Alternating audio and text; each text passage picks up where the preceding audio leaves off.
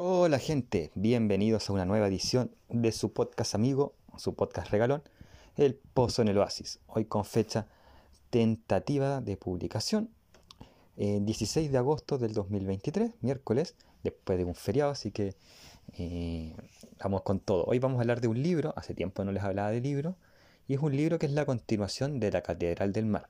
Así que si antes quieren recordar de qué se trataba ese libro, voy a dejar en la descripción del capítulo en la reseña que hice la Catedral del Mar.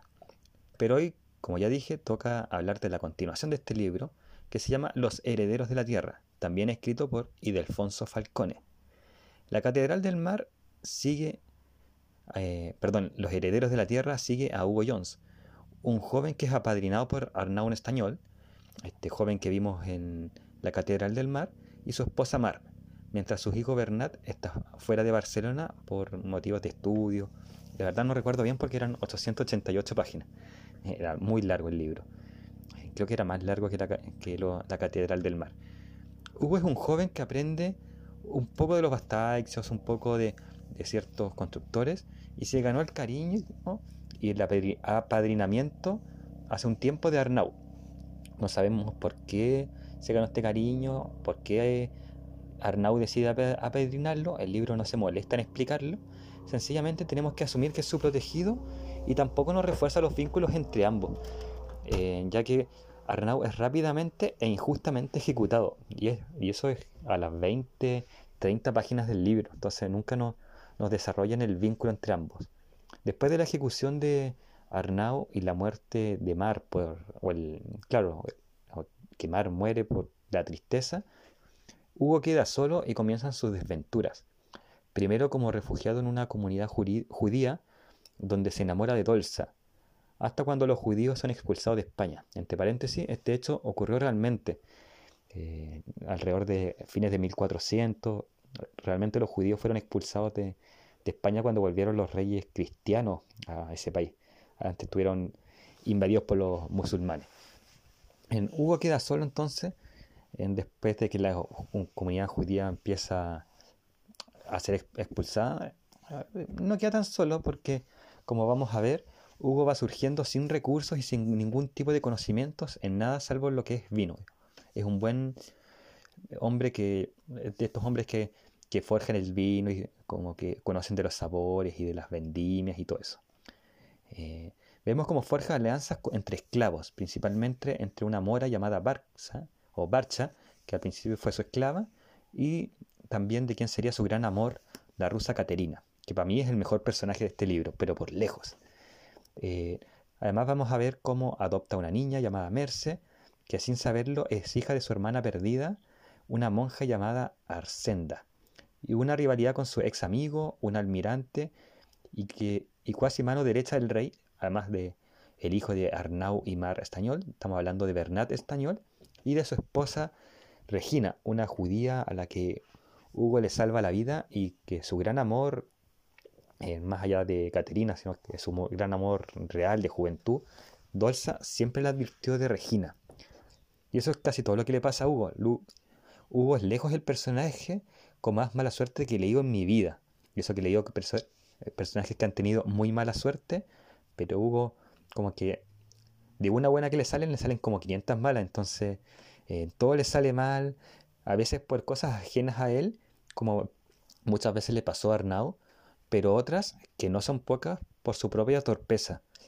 Eh, pero para saber qué, cuáles cosas son que le pasaron mal por cosas, ajenas a él y otras por su propia torpeza, que tienen que ir y leer este libro. Eh, quizás les aburra a ratos, quizás no, y otras van a ser muy buenas, pero tienen que leer el libro.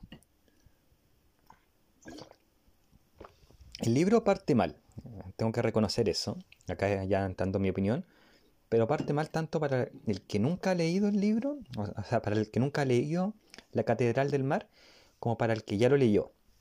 Porque nos ponen a Hugo como el protegido de Arnau, pero no nos explican por qué es el protegido. Nunca trabaja en el vínculo entre ambos. El autor sencillamente nos lanza la bomba, así como, este es Hugo, lo tienen que amar porque yo lo digo. Ahora, si tú nunca leíste la Catedral del Mar, es posible que hayas vivido durante bajo un puente durante todo este tiempo porque es un libro realmente bueno.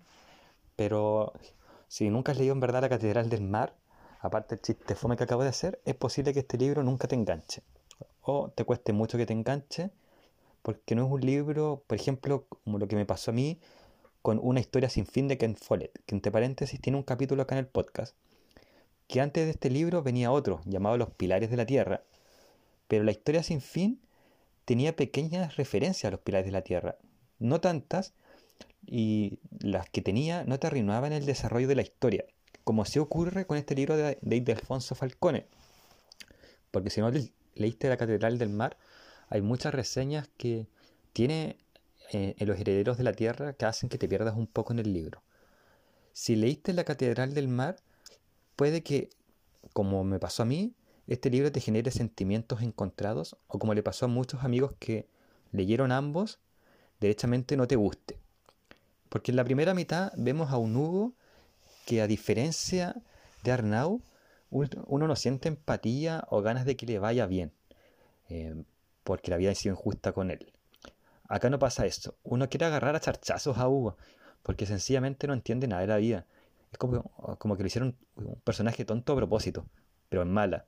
Él, nunca aprende ni arma experiencia eh, de, lo que ha vivido. Entonces, más que compenetrar con él, sientes pena con él. Es como este niño tonto que hay que explicarle muchas veces para que entienda. En Chile existe un personaje humorístico que se llamaba Humbertito, que había que explicarle muchas veces una cosa para que, para que la entendiera y hasta que perdía la gracia explicarle y uno se desesperaba esto pasa con Hugo, solamente que eh, en, el libro vemos que esto pasa por 20 años, o sea, Hugo no aprende en 20 años de vida, entonces, uno se desespera en muchas, muchas partes del libro. La segunda mitad, Hugo sigue cometiendo los mismos errores porque nunca aprende, nunca evoluciona su personaje, pero también su hija, Merce, comete los mismos errores por no, querer, no, querer aprender de las experiencias de la vida. Entonces el libro se vuelve muy monótono porque siempre tenemos esta misma cuestión de que el personaje, por idiota, eh, pierde, pierde, pierde, no sé cómo explicarlo. O sea, el personaje no surge en la vida por, por idioteces que él mismo comete, más que por cosas ajenas a él.